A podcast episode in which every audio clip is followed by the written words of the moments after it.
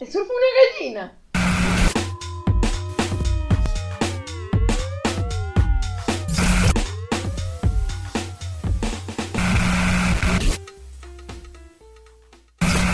Bienvenidos al episodio 52 de Te Guste o No Podcast. 52. Uh, 52. Este es el podcast de los Tiger Killers.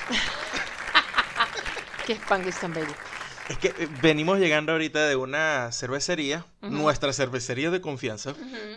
Bueno, hay varias, pero esta es nueva. Sí, pero vamos a tratar de ocultar nuestro alcoholismo con amor por la cerveza artesanal. Exacto, por supuesto. ¿Te regañó la canela? Mm, creo que le puse mucho. Sí, sigue contando. Ok. Entonces, eh, estamos en esta cervecería y había una persona de esto, un músico de estos de ahora que utilizan su, su sampler, ¿no? Ajá. Tocan guitarra y, y hacen un sampler, ¿no? O samplean, mejor dicho, lo- lo- los loops que, que van haciendo. Entonces van, van haciendo capas, ¿no? Van haciendo grabando. capas, van haciendo capas, van haciendo loops y loops, y entonces van formando capas. Y pasaron dos vainas. Lo primero es que la tercera canción ya estaba yo ladillado del carajo, porque se echaba tres minutos montando las capas para después arrancar con una canción de Maroon 5, Exacto. por ejemplo. O a ti no te gusta Ed Sheeran, por ejemplo. O Ed Sheeran. Y este, lo del Tiger Killer eh, profesional o master, o no sé, como, lo- como le quieren decir. Es porque el carajo llegó y al final hizo un mashup. Una vaina que antes hacían los selectors, ni siquiera los DJs, ¿no? Sino los selectors. Algo más bonito para llamarlo popurrí, pues. No, ya, un ¿No? momento. ¿No se le dice así popurrí? Páralo, páralo, páralo, páralo, páralo, páralo. Ok, lo paro, pues. Lo- Popurrí, eso es una vaina, Ven- eso, ven- es, eso, es- eso ven es- para parártelo, eso es dime. no- upa. Eso es nombre de verbena, ¿oíste? ¿No se dice popurrí? No, no, no, no, no, no. ¿Cómo no. se dice entonces? Eh, mashup. Ah, no, pero eh, si lo quiero decir en español. Ok, no, ah, de hecho creo que hay una diferencia entre el popurrí y el mashup. Creo que el popurrí es sencillamente tocas una canción eh, después de la otra. Es como una mezcla, pero sin, sin ah, eh, hacer la transición Vamos a- allí a, suavemente. vamos a preguntarle al tío, a tío Google. ¿Qué le vas a preguntar? Eh. El mashup es sencillamente agarras una canción y sobre la música de una canción montas la melodía de otra. O la letra de otra canción. Entonces este pana llegó y metió como cinco canciones. Este, el típico video de YouTube que dice, con estos cuatro acordes puedes tocar todas las canciones que te dé la gana. Y Claro, porque eso fue lo que hizo. eso es lo que hacía, pero digo que también hizo un popurrí porque se quedó pegado cantando, o sea, no, perdón, cantaba una y al ratico cantaba otra con el mismo, con la misma base. Claro, Cantó como diciendo. 17. Eso es un mashup, así tal cual, eso es un Mm. mashup. Y, y eso, bueno, yo lo he visto sobre todo en YouTube, que lo hacen estos carajos que, que tienen sus cursos de guitarra por YouTube. Aprende estos cuatro, esta progresión de acordes, son cuatro, y puedes tocar cualquier canción. A lo mejor eso es lo que hace carajo. Sí. Se sienta, en se sienta ahí en la computadora, revisa en YouTube y qué marico, ¿qué puedo hacer para mañana para matar el tigre de mañana? Sí. I'm a tiger ti- eh, eh, Eso, dale, I'm a I'm- tiger tiger. tiger tiger. I'm a tiger tiger. Una- el tigre tigre. No, No, tú eres fanática de Winnie Pooh. huevona. Winnie the Bueno, Pooh. yo voy a matar tigre mañana y yo necesito saber qué voy a hacer porque no, no, no. O sea, hay gente que le gusta el pop, hay gente que le gusta el rock, entonces yo necesito estar como en el medio. Entonces voy a hacer una, una, una base allí que la gente pueda, ah, tú sabes, medio mover la cabecita y decir, Ajá. está chévere. Y les lanzo ahí canciones pop porque es fácil. Sí, y hay otra vaina que me desagrada de estas de estos músicos De los Tiger Tigers. de estos eh, Tiger Killers, de estos Tiger Tigers, de estos Tiger Tigers Tigres, Killers. Killers, que es que todos descubrieron una, una puta fórmula, o, o a lo mejor eso estaba por ahí, y como yo soy músico de oído nada más, que no me la sé, pues. Bueno. Entonces todos, todos agarran y empiezan eh, el loop Ajá. de, eh, o la primera capa del loop es la siguiente.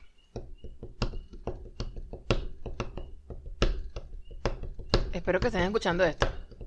Porque si no, esto no tiene sentido. Ahí se escucha. Ajá, y sobre ese beat Ajá. montan cualquier puta canción. Y todas, todas suenan iguales. Exacto. Y lo peor es que toman canciones que no deben tocar. Sí, que no deben. no, no, la, no, no no deben la modificar. deformes, no, la modifiques. No, exacto. O la tocas o no la tocas. Hijo de puta. No agarres Wonderwall de Oasis y le hagas eso. puede haber alguien con problemas de ira en el público y te pueden pegar una piedra. Eh, o la misma cerveza, te la lanzan Te encima. pueden lanzar la cerveza. No, aquí no va a pasar eso, pero, pero es, eh, ¿cómo decir esto? Es osado, por lo menos, ¿no? Sí, sí, sí. Sí, porque la gente realmente, yo creo que ellos toman el chance, porque esto yo lo he visto en cervecerías, y también he notado que la gente en la cervecería no aplaude. Entonces ellos saben que no los están escuchando, sino que es como un ruido blanco O, allí. o más bien sí lo están escuchando y dicen, marico, yo no sabe que no lo voy a aplaudir. ¿Será por eso que no los aplauden? Lo lamento, pero no voy a aplaudir. Pero ustedes sí nos tienen que aplaudir a nosotros y nos tienen que seguir y se tienen que suscribir. Hay 172 suscriptores en YouTube. Muy bien, excelente. Excelente. Necesito que Ah, ah, Gerardo esté... 172. Necesito que tú ya estés mentalizado que pronto llegaremos a 200. Eso es lo que yo espero. Ya saqué los pantalones. Hay menos de 30 personas allí, pues, que, que, eh, que nos faltan para llegar Ajá. a los 200. ok, Así que yo necesito que se pongan las pilas, ustedes vayan mandándole mensajes, aunque sea cinco personas, un- de uno a uno se puede, para que se suscriban.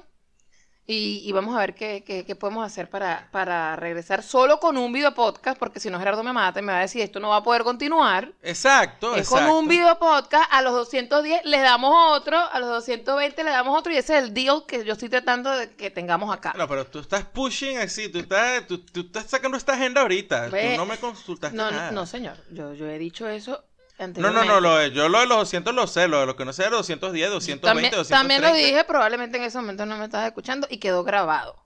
No sé en cuál podcast, pero sí quedó grabado. Qué fácil es. Bueno. Qué fácil es hacerlo de esa manera. Acuérdense que nos pueden escuchar en Spotify, en Audioboom, en iTunes o Apple Podcast, TuneIn y en iVoox, que es donde aparentemente más nos escuchan, pues. Sí, yo, más nos escuchan en iVoox porque ese es el link que está en la página de Twitter y es la que está también en la página de, bueno, en la cuenta de Instagram. Bueno, pasen por todos esos lados, que también estamos en Instagram, por cierto, arroba te gusta no P, en, y arroba te gusta no P en Twitter, síganos, por ahí nos mandan mensajitos, yo les contesto, les contestamos, incluso Gerardo responde preguntas con respecto a... A veces sí, a- a veces no. No, pero si, no, si él no le responde, yo voy y le, y le formo su pedido y le digo, responde, no jodas. Y, y él responde, porque él hace caso. Es más, te quiero hacer caso con lo- el tip de hoy, chamo. eh, Échame tu cuento. Ah, ahí. muy bien, ok, chévere. Mira, una de las, pa- paréntesis, una de las vainas que me tengo que quitar yo en un futuro es este puto muy bien, muy bien. Porque eso son reminiscencias de todo lo que hay que hacer en, la- en- en el trabajo todos los días. Sí, eso Eso es una- como- a esta altura es una puta muletilla. Muy bien, muy bien. Ya, pues estás hablando como cuando tú le dices good job a los carajitos. No, yo les digo muy bien. Ah, en la clase de español, claro. sí, claro. exacto. Y por eso que cuando tú les enseñas que, que ¿cómo estás? Muy bien. Y después Sí, te dicen, What do you say? Muy good job. What do you Sí. say good job when you ask how are you? Ese, no, hermano. Sí, sí, sí. No estás diciendo, es otra cosa. Ok. Por eso mira, que yo Tip cervecero. Ok. Vamos a dejarlo hasta ahí. tip cervecero. Yo ¡Cállate, no- Andy! No ando en eso ahorita. ¡Silencio! Mira, hay, hay una vaina que noté en estos días en un video. Dije, yo tengo que ya darle a la gente un poco de, de- Claridad, de claridad en esto. de luz, Amigo, compañero. amiga, no enfríes el puto vaso donde vas a servir la cerveza. Eso es un error. Coño, pero yo pensé que eso era súper cool y lo que se necesitaba. De repente enfriar la copa, o yo no sé, pregúntele a un bartender, eso sí, servirán algunos tragos. Algunos tragos deberán servirse. yo lo he visto en bares, sí. En vasos helados o en Ajá. copas heladas. Pero la cerveza no se sirve en vaso frío, mucho menos vaso helado. Ok. No. Entonces los bares que lo hacen están haciéndolo mal. Lo, es, un, es, un, es una vaina que ponen allí como, no sé, será un, ¿cómo dice? Un ardid de publicitario, una vaina así como que, no, marico, te la sirven en un La vaso helado y tal. está helada. Y no, no. Mm. Bueno, una vez más, si te vas a tomar una cerveza mierdera, una cerveza mala, ok, dale, enfría el vaso. No importa que no lo laves, si tiene café, no importa, no le va a pasar nada porque es una cerveza mala. Pero si es una cerveza buena, coño, no, la cerveza, repito, no se sirve en un vaso que has enfriado o que has congelado. Mm. Pasan varias cosas. La primera cosa que pasa tiene que ver con la química, digámoslo así, dentro de la cerveza. Cuando sacas el vaso, el vaso tiene cristales de hielo, porque usualmente, bueno, pasa con el agua que, que, que está alrededor del vaso, o con el vapor del agua, llega, se congela, forma los cristales, sirve la cerveza y eso obstruye o, o crea un problema en la formación de la espuma, del giste de la cerveza. Ah, ok. Queda atrapado el CO2 y pasan dos vainas. Modifica el sabor de la cerveza porque enfría a la cerveza. Y ya el episodio pasado hablamos de tomarse la cerveza muy fría. Y segundo, al quedar atrapado el CO2 allí, la cerveza les va a dar la sensación esa de que dice, estoy embuchado. Ay, no, qué feo. Es decir, que cuando la cerveza les produce llenura. Eso es lo primero que les va a pasar. Mm. Y por otro He lado... estado engañada toda mi vida. Sí. Y por otro lado, es la parte estética. No vas a ver nada. O sea, el vaso va a estar helado, te van a servir la cerveza y esa vaina pudiera ser cualquier otra cosa. Y no vas a ver nada. lechosa, no importa. Sí, y no vas a ver nada. O sea, lo que tú tienes que ver de una cerveza, digamos a nivel estético, que es la formación de la espuma arriba, ya no se va a formar. Sí. Con todo lo que es la cerveza abajo, y tú puedes ver si es una cerveza clara, si es una cerveza lo que llama aquí hazy o, o turbia, eh, el color de la cerveza como tal. Nada de eso lo vas a apreciar, porque el vaso va a estar congelado y lo que vas a ver es como si el vaso fuese de un plástico eh, oscuro. Eso Claro, pero, pero el, el vaso eventualmente se, se va calentando, pues ya no va a estar así tan No, congelado. el vaso no es que se va a ir calentando. Tú vas a servir la cerveza en un vaso de temperatura ambiente. Mm. Cuando sirves la cerveza, pues tú vas a sentir la temperatura de la cerveza transmitiéndose hacia el vaso y el vaso Mm. se pone un poco frío. Puede ser que el vaso se sude. Lo dicen, Mm. el vaso se sudó. Sí. Eso está bien. Lo que no está bien es que el vaso esté frío porque jode la cerveza. Oh, Jode la cerveza como tal. Oh, Dios mío, que estoy muy- Solamente el lo que ustedes tienen que asegurarse es que el vaso esté limpio. Eso es todo. El vaso tiene que estar limpio, pulcro. Eso es todo. No tiene que estar frío. Mucho menos guarden el vaso en una nevera donde tienen comida destapada y se van a sacar un vaso y, y el vaso huele a A cebolla. Ah, o el vaso huele a pimentón. Es tan bonito. Yo sé que hay cerveza. Aquí hacen IPAs que llevan jalapeño. A mí no me gustan, pero ok. Eh, pero es, hay cervezas, sí, sí, hacen, hay- hacen cervezas aquí que saben a liño. Qué feo. Pero, pero la cerveza sabe así ya. Pero que tú te compres una cervecita buena, tal, y la vas a servir en este vaso, lo metes en la nevera a enfriar, resulta que lle- llegó No. alguien, hizo unas carabotas y saca ese el vaso, ni que fuera la, la- la- la cervecería Coromoto, como la heladería Coromoto en Mérida. Mi- cerveza de mil sabores, no. No, no. No que- va, Eh, La lección de hoy es frieguen ese vaso. pero no lo enfríe. Ok. Bueno, el lunes terminé clases de literatura de Cortázar. Bien. ¿Cuántos bien. créditos te dan por eso? No sé, mi crédito personal, no sé. No tengo ni idea. Fuerte esa vaina que uno pasa a ser un estudiante excelente, como era yo, Ah, no, a- yo no, yo no era excelente. a tener Yo era normal. aversión ahorita como que ¿quieres estudiar algo? No, marico, eso no sirve para un coño. Yo prefiero Ah. aprender mis vainas. Yo aprendo, yo aprendo yo. No, no me empecé a deprimir tampoco. No vale, estoy- es un comentario. Porque ahí. yo, yo aprendí con el libro de Cortázar. Es- claro, yo no estoy diciendo que aprender o el conocimiento o eh, ¿cómo, de- ¿cómo podríamos decir esto? No sé, intenta, inténtalo, Eh, inténtalo. Sumergirse en la aventura del conocimiento. Tienen que, te- ay, viste, por eso necesitamos el video podcast para que te vean Sí. haciendo la vaina con la mano. Claro. Tú sabes que yo soy una persona hambrienta, hambrienta, Sí, tú- totalmente ah, hambrienta me acabas de, conocimiento. Ahorita me acabas de decir que quieres comer una y de hamburguesa. hamburguesa, por supuesto. No puede Claro. ser. Pero digo, no, es lo de, es lo de ir a la a, a clases, lo de ir a la, ahí a la universidad Sí. otra vez, no sé, no sé. Eh, Le fue- perdí, le perdí el amor a esa vaina, que me prefiero, estoy ahorita en una de aprender otras cosas. Bueno, sí. En realidad yo... Lo que pasa es que para mí el, el aprender y todo eso y el, el, el pararle bola a un profesor y toda la vaina tiene que ser porque de verdad yo quiero eso que, que estoy aprendiendo me interese. Porque si no, entonces es como ya me siento muy obligado. Y no es que voy a ser una mala estudiante y no voy a hacer nada. Sino que no me va a quedar absolutamente nada de lo que está pasando Sí. en- en- en clase y voy a tratar como que, bueno, ¿qué es lo que hay que hacer? Ah, esto, ¿qué? No, vamos a hacerlo, pero, pero yo creo que el eh, la cabeza y todo, pues no estoy dispuesta, no, no estoy abierta a que el conoce o lo que sea que tú me estés dando el contenido entre, porque Claro. no me parece que sea interesante para mí. Como maestro, como, como docente, no estoy diciendo, o no digo con esto, que es que es innecesario la escuela o aprender las vainas que hay que No, no, aprender no. porque sí. Porque hay vainas que hay que aprender porque sí. O sea, tú tienes que aprender matemática, tú tienes que aprender gramática, tú tienes que aprender estas cosas que te van a formar el pensamiento y básicamente te van a enseñar a aprender. Claro. Aprender a aprender.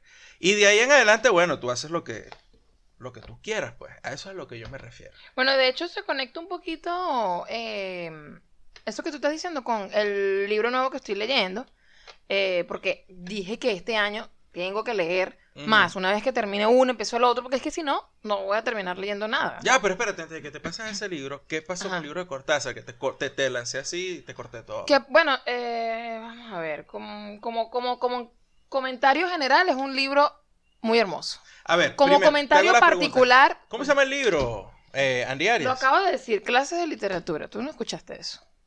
Ajá. Ajá. ¿En dónde? ¿Cómo que en dónde? ¿En dónde son las clases de ah, literatura? en, Ber- en Berkeley. Ah, ok, en la Universidad eh, de Berkeley. Sí, en la Universidad de Berkeley y las, las clases fueron dadas en 1980 en Berkeley. Ok. O sea que hace tiempo ya, pero que tú dices, wow, o sea, esto lo puedes escuchar, leer, eh, no importa cuándo.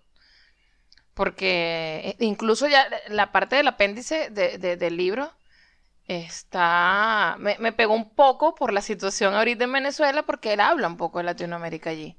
Eh, bueno, un poco no, bastante habla de Latinoamérica, de, de, mm, el compromiso de los escritores, el involucrarse en el entorno, en lo difícil que es ser exiliado, o sea, toda esa parte me, me, me quedó y que, wow, ma- marico, cómo todo se pega aquí, porque es que Latinoamérica siempre ha estado en ese, en ese, en ese peo. Y una pregunta, ¿cómo hiciste para leer a Cortázar siendo Cortázar militante del comunismo? No sé, porque, Mentira, fue porque una pregunta es que- maldita. no, es que a mí me parece que él, él también tenía, él, él también se navegaba de como que medio guabineaba en ciertas cosas, ¿sabes? Era como que, Ah, mira, sí, dices, era sensato. sí, exacto. Ah, ok, ya te Era como que, mira, sí, yo apoyo esta vaina porque no tiene sentido esto, pero no me voy a volver loco y voy a decir que el otro es perfecto. Ni tan calvo ni con dos pelucas. Y bla, exacto. bla, bla, y sí, no, la pregunta te la hacía yo así, como dicen, capciosamente, porque no sé, estoy elaborando yo de acuerdo a, a ser, para ser venezolano, este, Ujú. no es en serio, estoy elaborando una lista de personalidades artísticas y Ah, sí. científicas, todo esto que debo Claro, odiar. tienes que vetarlas ya. Tengo, tengo que odiar, por ejemplo, Sí. tengo que empezar a odiar a partir de este momento a Pablo Neruda, por ejemplo. Sí. También, también debo odiar Llegas tarde a eso, más bien. Férico García Lorca, por ejemplo. Estás llegando También tarde. Tengo que ese, odio tenía que haber estado ahí desde siempre. Sí, pero Ajá. resulta que yo que me vengo enterando, entonces decía, coño, mira esto, hay Ajá. una cantidad de personas que yo debo odiar y que debo eh, vetar en mi vida y, y no lo sé, Sí. y no lo sé. Y entonces debo empezar a hacerlo porque es que yo quiero ser aceptado por, por esa gran masa de personas que... Que eh, dicen que están en el lado correcto de la historia. ¿verdad? Exacto, sí. Bueno, Whatever- perdóname, sigamos. Whatever that is. Por cierto, esto es, todo esto, todo esto fue sarcasmo. Ah, porque tienes que- Porque todos los que hablan así y Tienes que tienen poner esa la idea de nota. que hay que hacer esas Sí, cosas, sí. sí, este, con todo respeto, son unos malditos locos. Bueno, de- de- esas son las letras pequeñas, Gerardo. Tienes que ponerlas ahí. No, pues. no, no, las mías son grandes, con marcador punta gruesa, negro, que se pase 10 páginas.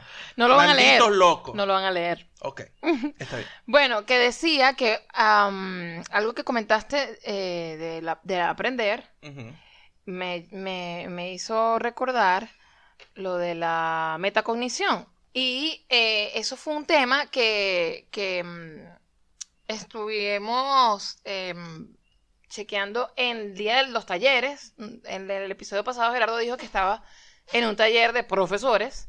Y eso fue el día que todo el mundo tuvo que ir a, a- los cursos que se había inscrito y tal. Yo cometí el error de irme para otro lado.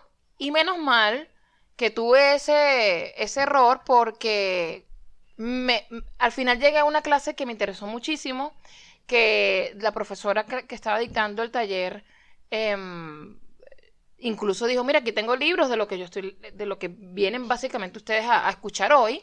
Eh, Y no los estoy vendiendo. no, no fue, no, se los, de- se los doy.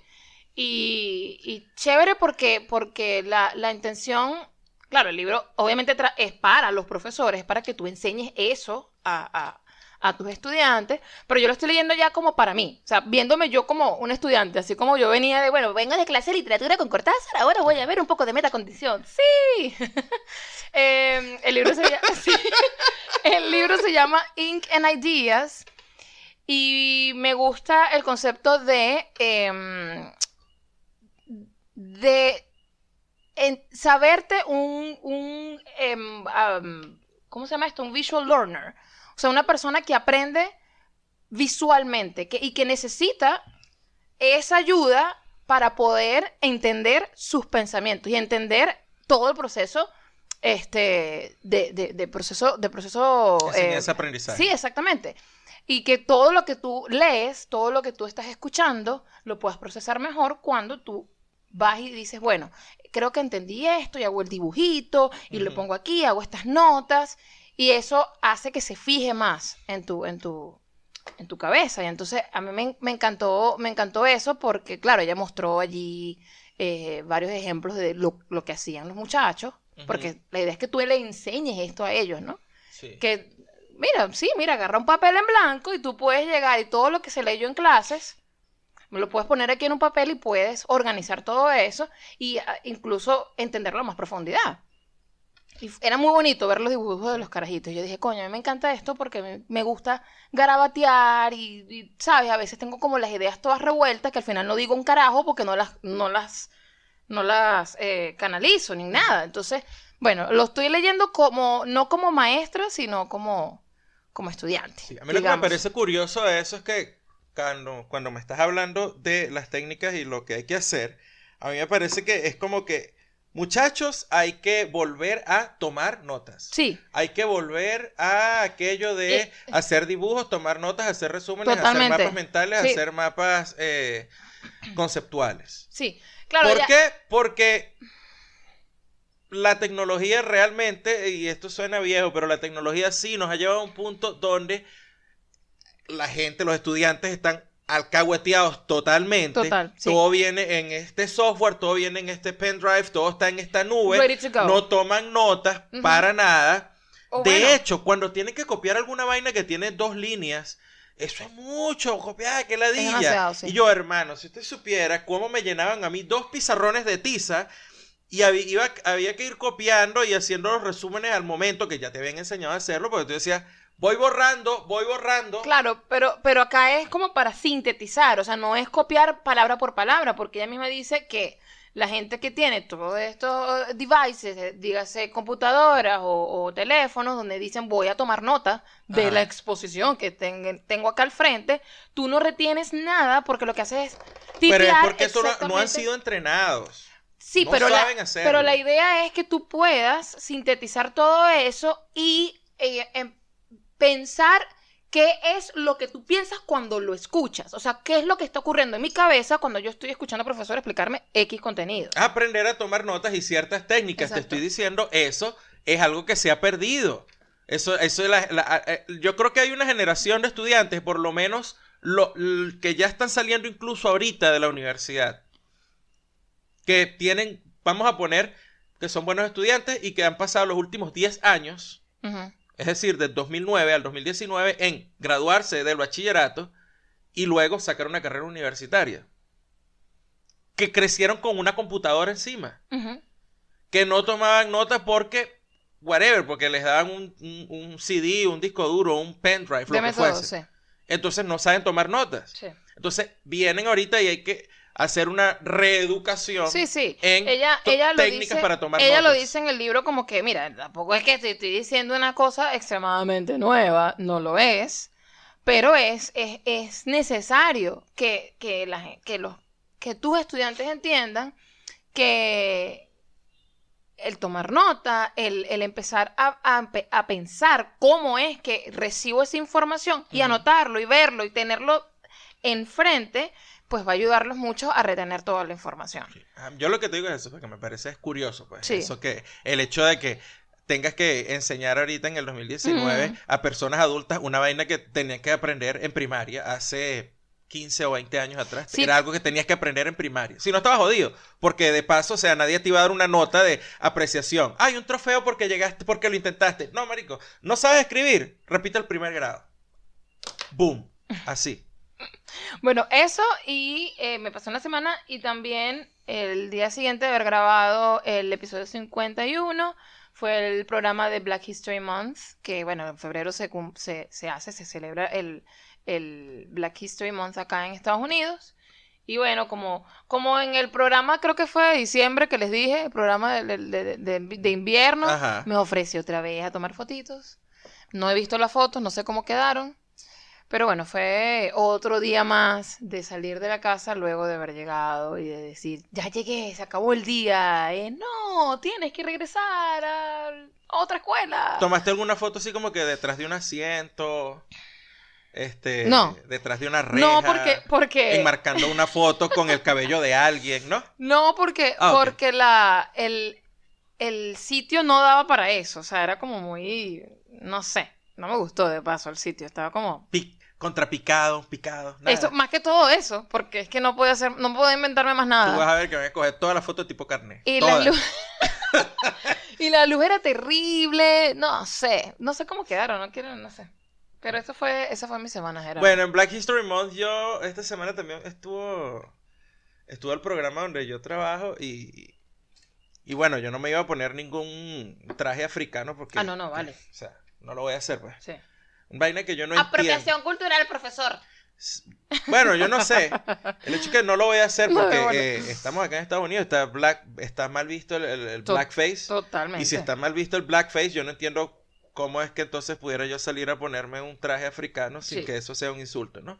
Porque A pesar que, a pesar que... a, a pesar de que, de que el profesor africano que está en tu escuela, Con mucho amor y cariño, te trajo, te, te, te Claro, yo regaló, la tengo, yo la te tengo. regaló una, una, Es como una camisa. es como una camisa, eh, sí, auténtica. Sí, totalmente con, lo- auténtica. con los colores y tal. Sí, es de Camerún, creo. Sí. Eh, pero no, yo llegué y me puse mi franela, una franela de Hendrix, una de las que yo tengo, que es así toda psicodélica, no es Bien como bonita. Hendrix, es, un, es una silueta de Hendrix, o Con- más bien como un doodle de Hendrix, hecho así como cuando Picasso pintaba con la luz, así con... Se ve así, pues, porque la franela es negra y, y- y son líneas de colores de neón, digamos. de así. neón, exactamente, sí. Entonces, la, la prueba que yo me lanzaba era, vamos a ver cuántos van a reconocer a Hendrix, ¿no? O por lo menos saben quién es, porque de paso no es que tienes que adivinar. La camisa, la, la- perdón, la franela tiene a Hendrix tocando la guitarra y dice de un lado Jimi Hendrix. Así él tiene la firma, pues. Exacto, estaba más difícil la otra que tienes, que, que es como la cara de él de frente y ya, Y ¿no? ya, exacto. Ajá, Entonces, ah, Nadie te dijo nada bueno, eh, por supuesto los dos profesores de, de música. de música. Ah, bueno, coño. profesor de música y Faltaba la profesora más. de, de orquesta y banda. Eh, y un muchacho, un chamo que, que, que me dijo, ese es Hendrix, ¿no? Yo, sí. Muy bien. Muy bien, hermano, muy bien, muy bien, muy bien. Bueno, Claro, el reto, el reto yo lo planteaba era por lo que ellos llaman aquí la, la demografía de mi escuela. Claro. Era, so- era solamente por eso. O sea, Sí. Yo me planteé el reto por eso. Pues Hendrix, afroamericano, yo doy clase en una escuela donde noventa y pico por Sí. ciento de los estudiantes son afroamericanos. Eh, noventa y pico, no sé cuánto, casi 100% del personal también es afroamericano. Y entonces yo quería ver, pues vamos a ver cuántos reconocen a Hendrix acá. Pero vale, ni, ni siquiera lo confundieron con Prince. No, Coño, nada. vale. Y yo decía, bueno, a lo mejor no me dicen Hendrix, pero me dicen Prince porque hay como que mucho morado, ¿no? En la franela, Sí, en, sí, en- sí. en la silueta, en, en- el duro. El Pero profesor, nada. El profesor Carvajal cargó una franela ahí, no sé quién es, pero bueno. A pesar de que dice Jimi Hendrix, pero no sé quién es. no sé A quién es. menos que, a menos que haya sido algo así, tú sabes, como pedante, pues que, ah, mira, lo reconocieron y no dijeron nada porque no sé, porque, whatever.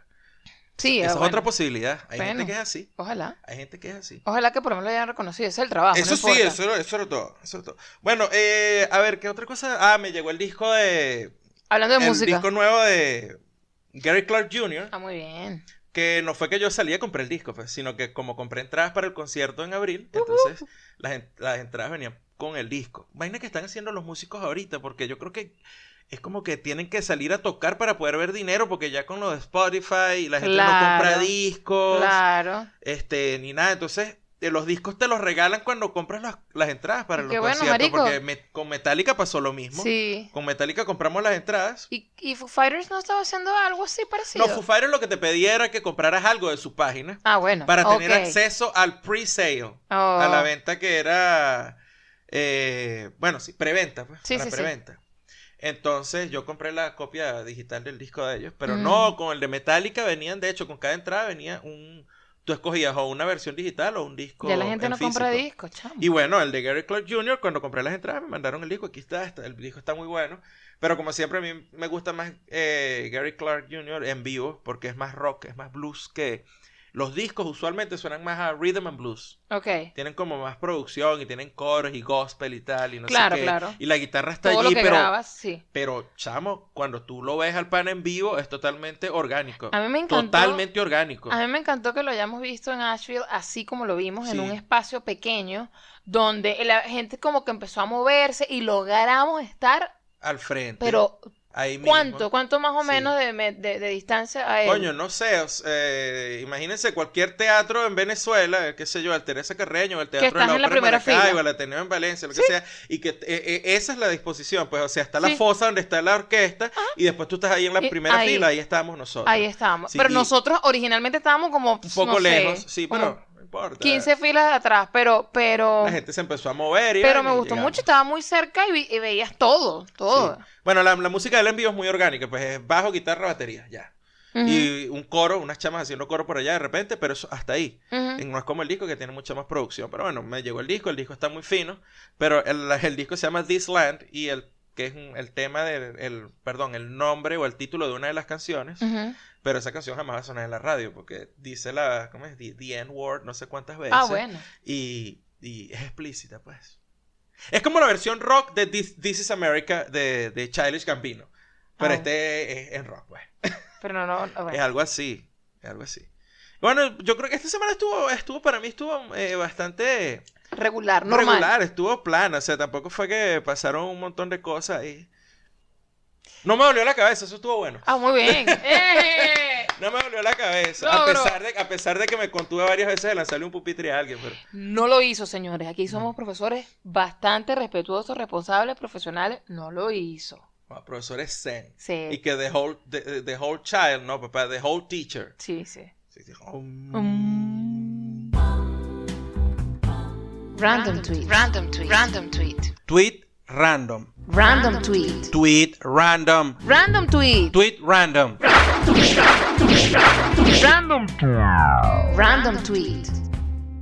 Arroba Edmunos dice, cito, ayer un estudiante me preguntó que si los treintañeros que usamos tenis lo hacemos para aferrarnos a una última pizca de juventud.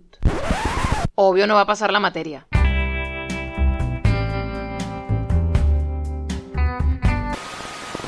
Pero qué atrevimiento el de este pana. O esta pana, no sé. El estudiante, sí, bueno. O la estudiante. Yo no sé, yo digo que. Que esas son maneras simplemente de provocar al profesor y que, que ay, yo creo que usted, usted, te está como viejo, yo. Para ver qué dices tú. Bueno, eso depende de la edad. Hay gente que sencillamente es estúpida ya. También hay que ver. Ay, pero es que yo todos los que veo vestidos así en la revista, en internet, son jóvenes.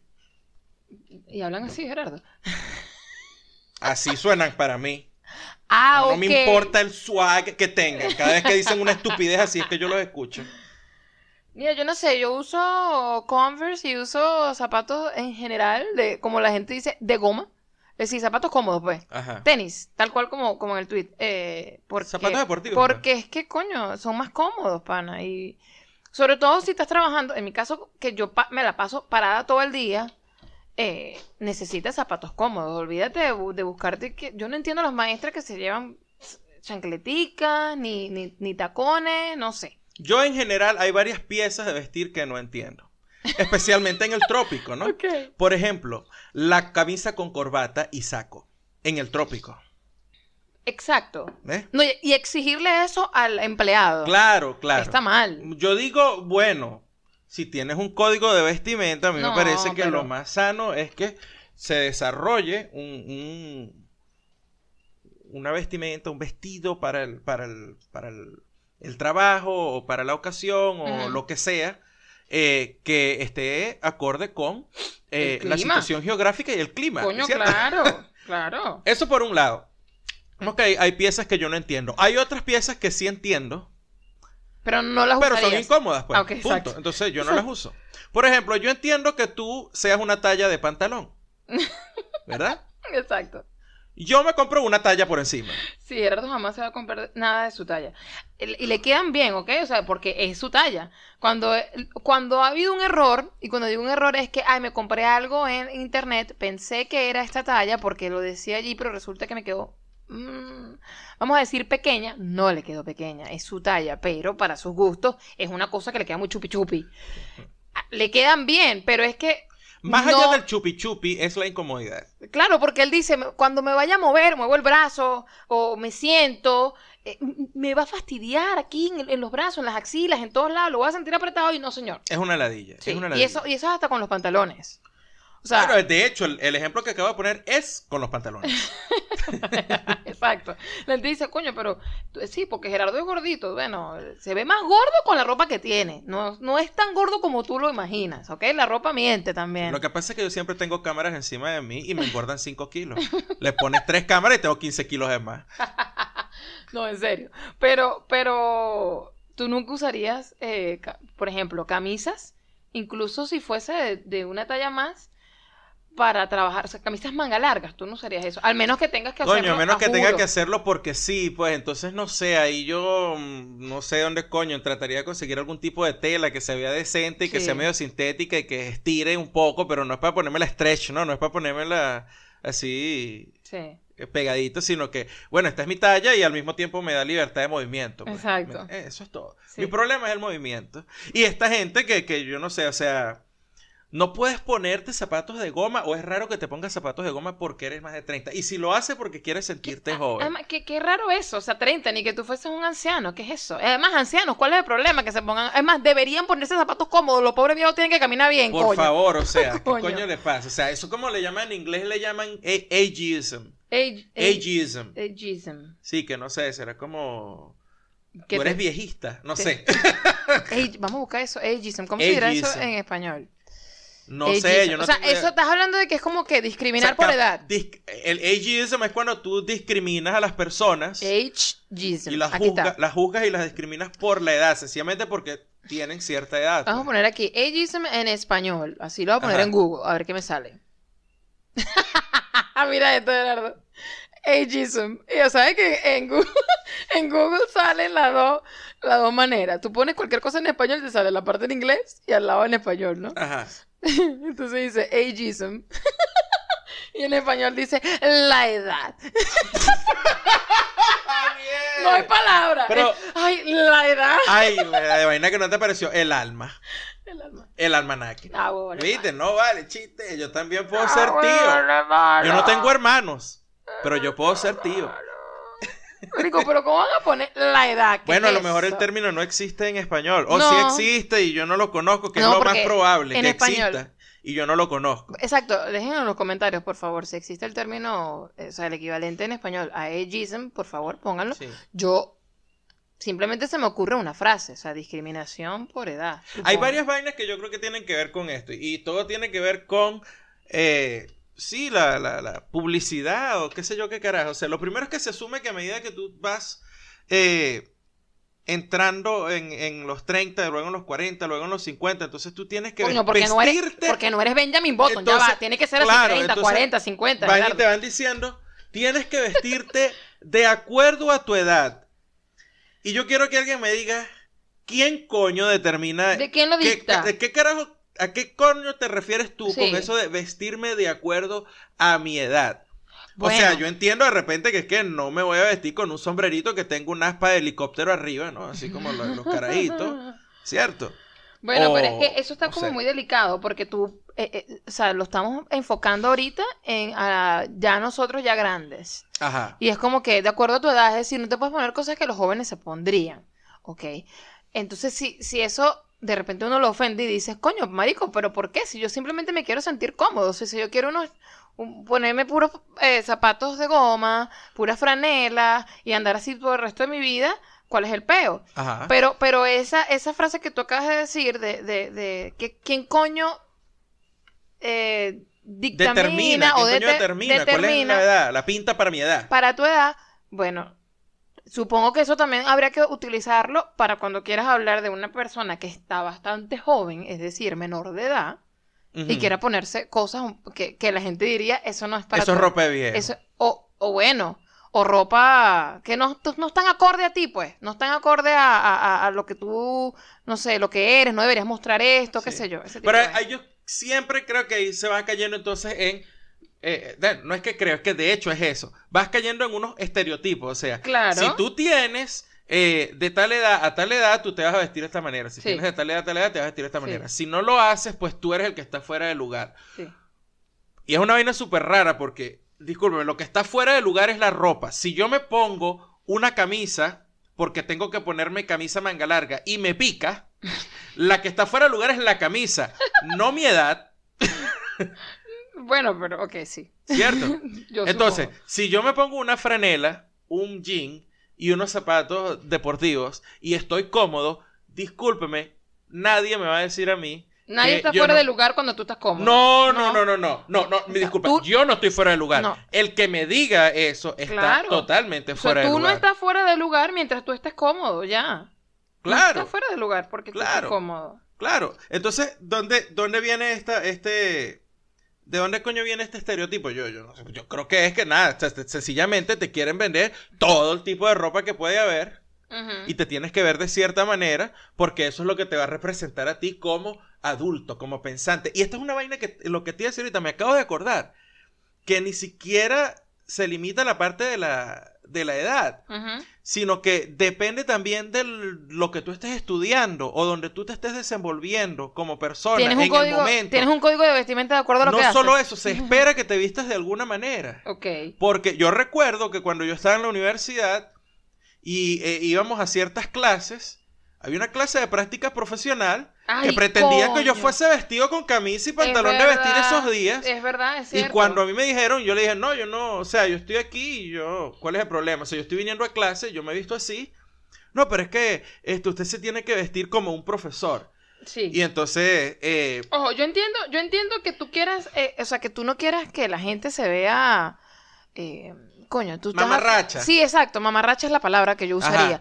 Eh, que estás frente a un salón de clases y, no sé, tienes un jean roto, eh, y, y, no sé, una, una franela como también medio rota, o sea, que a ti te parece cómoda, que a ti te parece super fashion, pero de repente para el lugar no va, pues. Yo creo entender eso. Pero una cosa es que las prendas de vestir sean, entre paréntesis, entre paréntesis, entre comillas, inapropiadas. Porque, qué sé yo, porque muestran media teta, side boob, o porque lle- llegó el profesor y se puso un pantalón super stretch y anda ahí, que, que, eh, para, para la escuela y ese bulto. Vaina así, ¿no? Es de... Sí, porque es, una, es, es algo que distrae, y yo lo entiendo. Y distrae o cualquiera se, no sé. Sí, o sea, sí, es no es lo apropiado para eso, pero de ahí a que tú le exijas a una persona que porque tiene 35 años debe empezar a usar mocasines con medias cha-cha-cha, coño tu madre. Y yo creo que, y creo que es eso también, hay un, como un, hay como un, una- un pequeño hilo allí, una pequeña línea en eso, entre lo que es apropiado y lo que, y lo que, mm, no sé, lo que tú te pondrías porque simplemente es cómodo.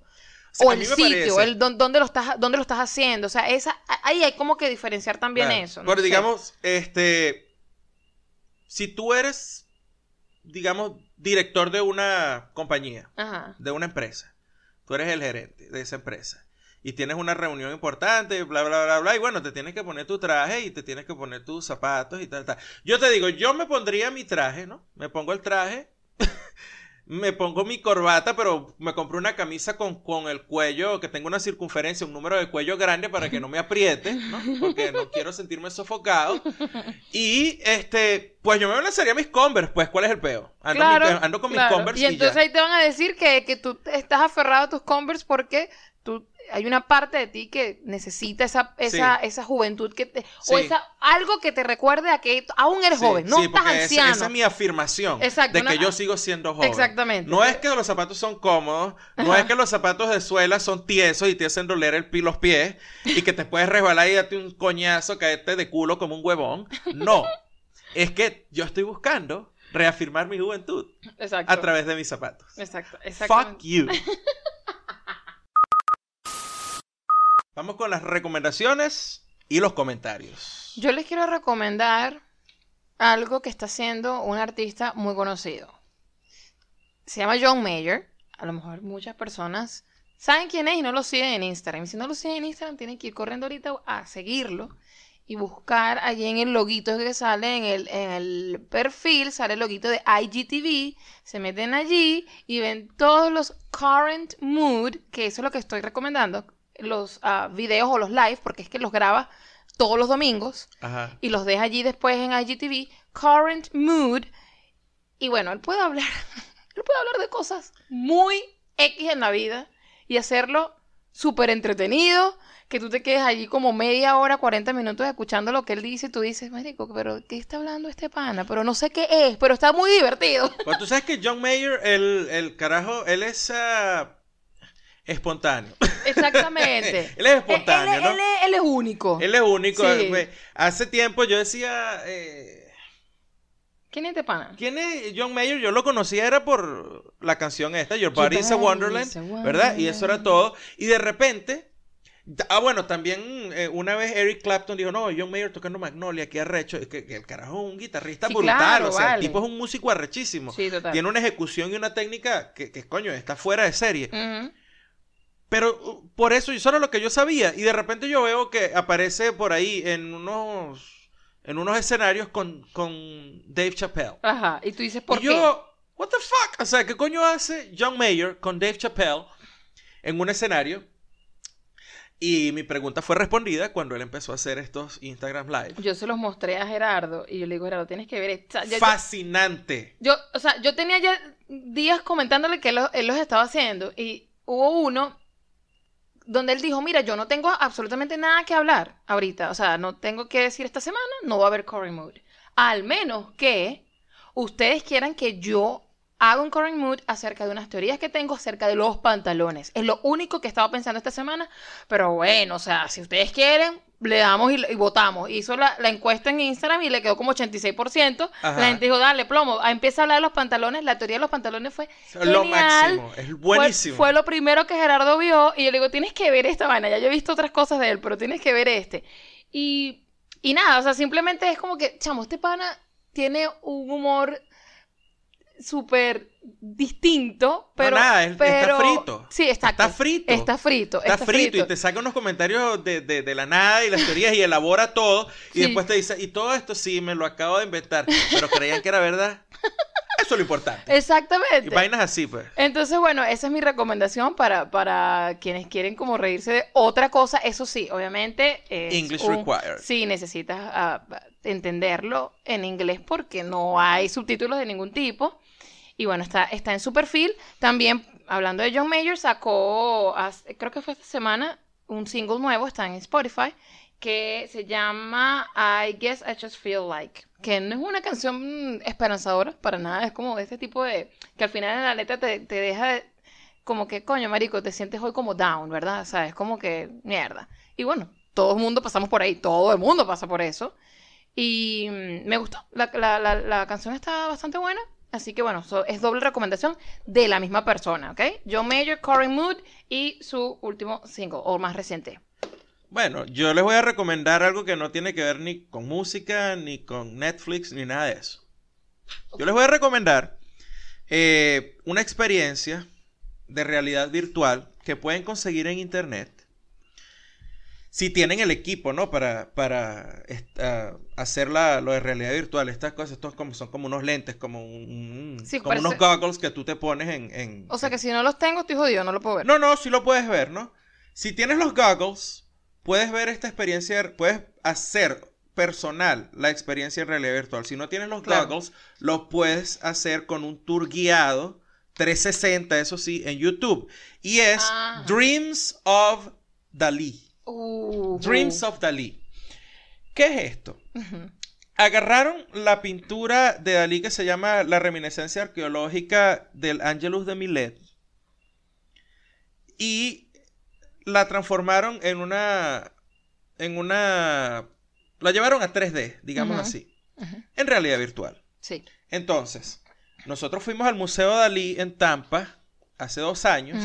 Hicimos nuestra cola para hacer esta, esta- eh, cinco minutos creo que estuvimos. Sí, cinco eso- minutos dentro de la pintura Sí, sí, sí. con los goggles de realidad virtual y todo. Y entonces cuando tú te pones los goggles, la vaina es que tú puedes ir o puedes moverte en la pintura a tu antojo. Sí, vas, vas ¿ok? viajando allí. Entonces tú lo que haces es que tienes un puntico azul que tienes al frente y tú volteas y eh, pones el punto en un sitio y vas hasta ese sitio, ¿no? Sí. Entonces así te mueves cuando tienes los goggles. Esto lo puedes hacer en la casa, puedes descargar los archivos. Ay, qué fino. Los puedes descargar y si tienes esos goggles que son, son bien específicos, ¿no? Tampoco es que son cualquiera, cualquier tipo de, Sí, de- no. de goggles de realidad virtual. Entonces, si tienes los que se llaman Oculus Rift o los HTC Vive o Vive, eh, puedes descargar la, la, digamos, el archivo para El- que ajá. puedas hagas esto en tu casa, tal cual como en el museo. Ok. Si no los tienes estos, pues lo que puedes hacer es ir a Google, perdón, ir a YouTube Ok.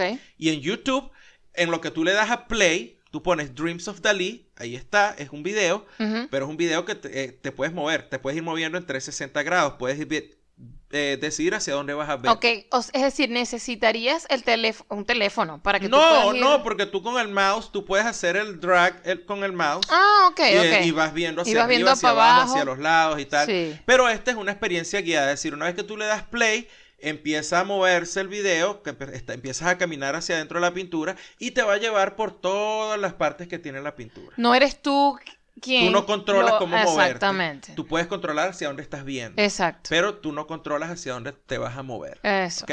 Ok. Entonces, claro, el contexto es, el, es, es esta pintura de, la- de Dalí, pero dentro ellos incluyeron otros elementos también de creación de Que Dalí, como la de los elefantes estos que tienen las patas Sí, largotas, está o, muy fino. o el teléfono langosta. De langosta, sí. Están allí, pues. Entonces, nada, váyanse por YouTube si no tienen lo- los goggles de realidad virtual y ponen Dreams of Dalí y tripense eso. Está súper bien. Y si tienen los goggles, ya les dije, los goggles son los Oculus, eh, Oculus Rift o los HTC Vive, pues van a la página de dalí.org y buscan Dreams of Dalí.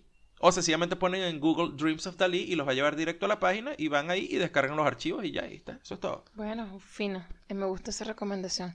A ver, eh, tenemos cuántos comentarios, como cinco comentarios, pero la gente, me encanta que la gente se tome el tiempo de escribirnos comentarios largos, muchachos, porque eso significa que, bueno, les interesó algo que dijimos en tanta, tanta mamarrachada, algo les interesó y se toman el tiempo de leerlos, de escribirlos, perdón.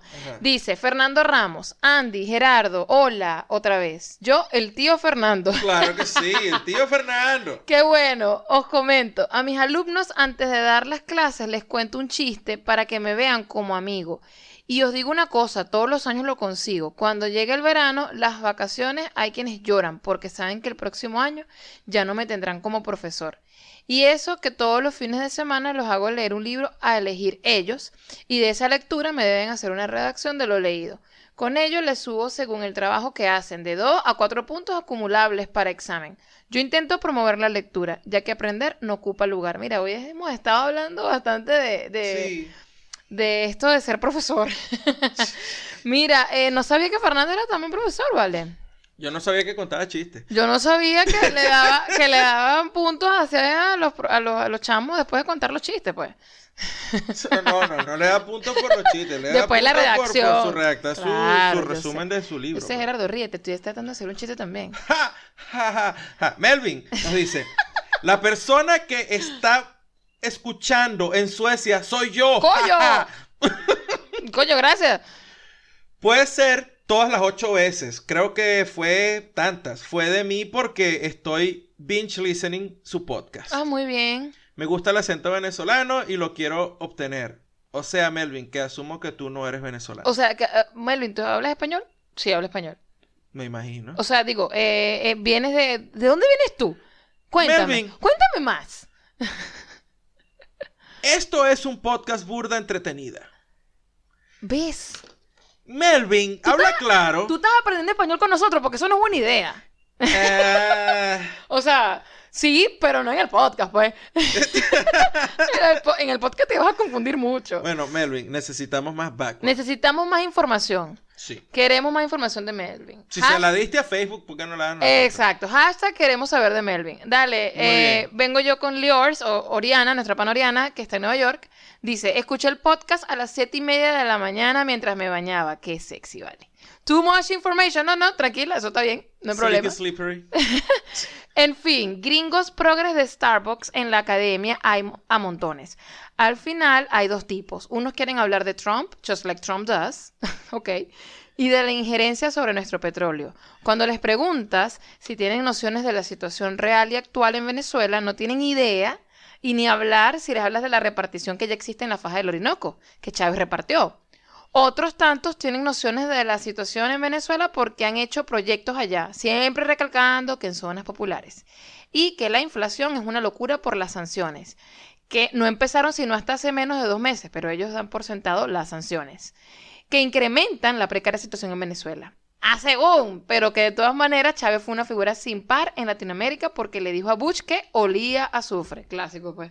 Mm. Eso sí, ni por el carajo dicen que es una dictadura, por ejemplo. Misma miasma con diferente cachimbo.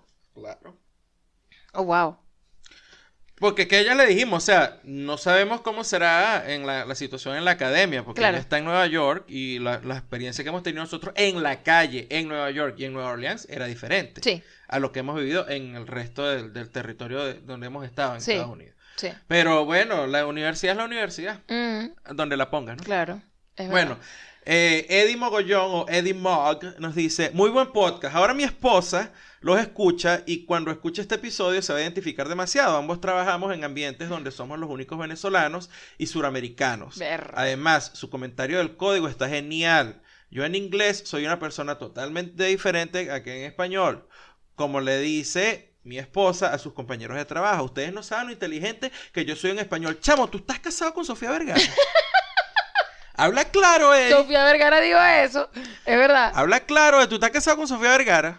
Eh, y, y es cierto, chamo. Si estás casado con Sofía Vergara, por favor, enséñale nuestro podcast y dile si podemos entrevistarla. Podríamos obtener algunos otros seguidores con eso. Coño, por favor. María Alejandra Semprum dice, gracias por soltar el episodio cuando más lo necesitaba. Mi semana empezó con un compañero americano preguntando, ¿Do you feel that the USA is wrongly inserting itself into your country's affairs in an attempt to either take it over or make it as a US shadow territory or to steal its oil reserves? Mira, Good morning, I'm Peter. Good morning, I'm Mary. Nice to meet you, Peter. Nice to meet you, Mary. Lo siento. mi, mi inglés no es muy bueno, pero ah, ustedes entendieron. Así que totalmente me identifico con tu experiencia de Heavy Weekend, Andy. Gracias totales por ayudar a drenar las energías. Básicamente le preguntaron, ¿tú crees que los Estados Unidos se están metiendo ahí por qué? Por el petróleo y que se quiere meter con sus cosas, bebé. Pero porque es que hay gente, o sea, son gringos, hay muchos gringos que preguntan esto porque son progres y lo que, que se lo hacen en un tono condescendientes. Mm, Hay de todo. Hay otros que sencillamente saben cómo se manejan la política gringa y te hacen esa pregunta. sí. Y bueno, siempre viene y con la situación política que tienen ellos aquí dentro del país ahorita, pues eh, es tal cual, eso es lo que se llama disonancia cognitiva. es tal cual. Es tal cual porque, no, mire, tendría que vivir aquí. Elabora, por favor, con lo de la disonancia cognitiva, Gerardo. No, nada, o sea, el problema que ellos tienen ahorita es que ellos sienten de un- se sienten de una manera con respecto, o algunos se sienten de alguna manera con respecto a la administración Exacto, actual. exacto. Y cuando ven que está haciendo esta otra cosa, entonces no saben cómo interpretarlo porque esto, esto es malo y esto es malo también. Y entonces nada de lo que esto puede hacer puede ser para ayudar a otra gente En, porque no es en- así. en criollo se me cruzan los cables. Exacto. Exactamente. Entonces, eh, nada, esto es un tema que yo realmente, a mí no me gusta hablarlo con gente, y suena feo, pero a mí no me gusta hablarlo con gente que no viva en Estados Unidos y que no conozca la situación política dentro de los Estados Unidos, Claro. porque desde afuera o desde el desconocimiento es muy fácil emitir juicios desinformados, eso es todo. Sí, claro. Emitir juicios desinformados. Y no es que, y no es que uno veo- diga, maldito ignorante. tú que-". No, simplemente es así. Claro. Es así. Por es ejemplo, hay, hay, hay, hay toda una causalidad dentro y, y- y- y en, el, en, el, en el tiempo y la, la... Sí, el tiempo y la ejecución de lo que está pasando ahorita con respecto a esto de los Estados Unidos y Venezuela, que yo no la voy a explicar aquí. Mm. Porque hay un montón de gente y yo entiendo que no lo entiendan. Porque primero no está en la disposición anímica ni geográfica para entender eso. Sí, total. Total. sí. Entonces yo no voy a salir a decirle a alguien que este, no llega al final de la quincena. O, o de lo que sea para comprar comida o no consigue medicinas. O que nada más hay salsa de tomate en los, En, en- los en los supermercados. Mira, esto es así Mm. y esto está pasando esto y no, o sea, eh, agradez- agradezca la ayuda, pero no jale bola porque en realidad esto es una instrumentación de esta otra cosa y pa, pa, pa, pa, pa. Y la gente lo que me decía es, ¿a qué le echo esta salsa de tomate? Y, y están en toda la razón de hacerlo, porque no en esa situación a ti, ahí está la pirámide de Maslow, que yo ya la nombré aquí, o sea, tú no vas a estar pensando en estas huevonas cuando tienes hambre, Es verdad. ¿ves? Mm. Entonces, pero hay toda una situación política interna acá, detrás de todo lo que está sucediendo, y bueno, el que esté interesado en hablar de esto, pues, bueno, podemos hablar, pero no por aquí. No por aquí.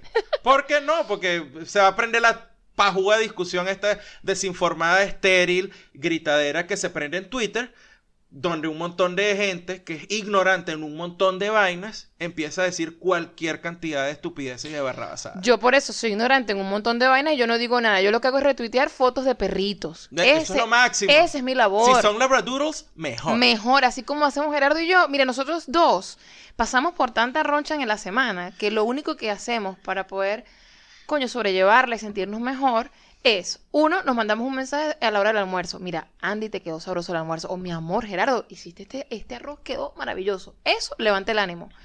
Y lo segundo es mandarnos videitos o fotos de perritos. Porque tú llegas, en el momento que puedes tocar tu teléfono, agarrar tu teléfono en el momento de- del almuerzo y comer tranquilo y en paz y ver una foto de un perrito, te quita toda Se la te quita rechera. todo. Por lo menos por cinco minutos y está bien. Entonces, esa es mi labor en Twitter. Yo no soy una caraja que conozca estas cosas. Yo escucho, voy, voy, voy enlazando cosas y digo, ah, perfecto, esto, esto encaja con lo que ya yo más o menos sé. Entonces yo me voy a creando todo mi mapa de la mierda loca que está pasando. Perfecto. Pero mi labor en Twitter es pasarles perritos, muchachos. Eso, eso, por eso es que yo no me meto en este tipo de discusiones. Así que, bueno, por cierto, recuerden que estamos en YouTube, estamos en Spotify, estamos en iTunes o Apple Podcast, estamos en iBox, estamos en Audioboom. En todos esos sitios nos pueden escuchar. También estamos en Instagram, arroba te que mis historias quedan siempre lindas, lindas. A mí me gusta ver mis historias, muchachos. arroba te en Twitter también, síganos por allá. ¿Y qué más? ¿Qué otra información tengo por ahí que se me escapa, Gerardo? Ya dijiste que estamos en YouTube. También ya estamos dijiste en que YouTube. estamos en iVoox. Sí, En Audioboom, total. TuneIn, Sí, Apple Podcast, muy bien. Spotify. Sí, Ok, entonces ya estamos listos. estamos listos. Aquí ya murió todo. No, aquí se acabó este episodio. Se equivocaste. Ok, perfecto. Estamos esperando para que la gente se siga suscribiendo a YouTube, para que nos puedan ver las caritas cuando aquí discutimos y nos reímos. Y bueno, nada, muchachos, gracias por quedarse. Gracias por escucharnos y nos vemos en el episodio 53. Bye.